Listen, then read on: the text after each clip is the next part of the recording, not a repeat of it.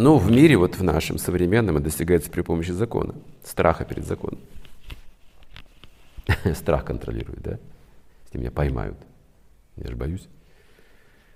Вот.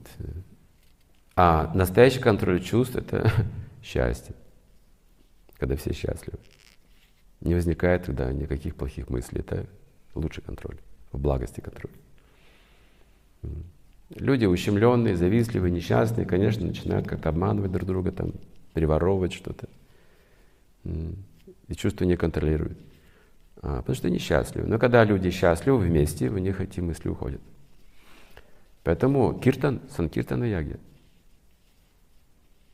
Яги мы говорили, да, о том, что мы дарами счастливы. Что мы через жертву счастливы, что-то жертвуем друг другу. А есть коллективная яги, большая яги. Раньше, в, про, в прошлой эпохе далекие люди совершали такие яги на земле. Мир так поддерживался. Сегодня эти яги неосуществимы, потому что ну, нет такой квалификации священников и э, нет таких э, количества ценностей, золота, допустим, и так далее. Для этого требуются такие ценные вещи.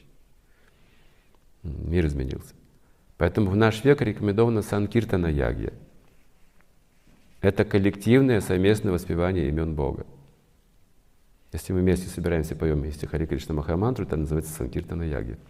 В этом процессе мы можем ощутить совместное счастье, и все, все неблагоприятное уходит. Так, контроль чувств коллективный. В таком обществе мы чувствуем себя полной безопасности и доверии. Необычное чувство. Очень необычное чувство. Основа цивилизации – это любовь и доверие между людьми.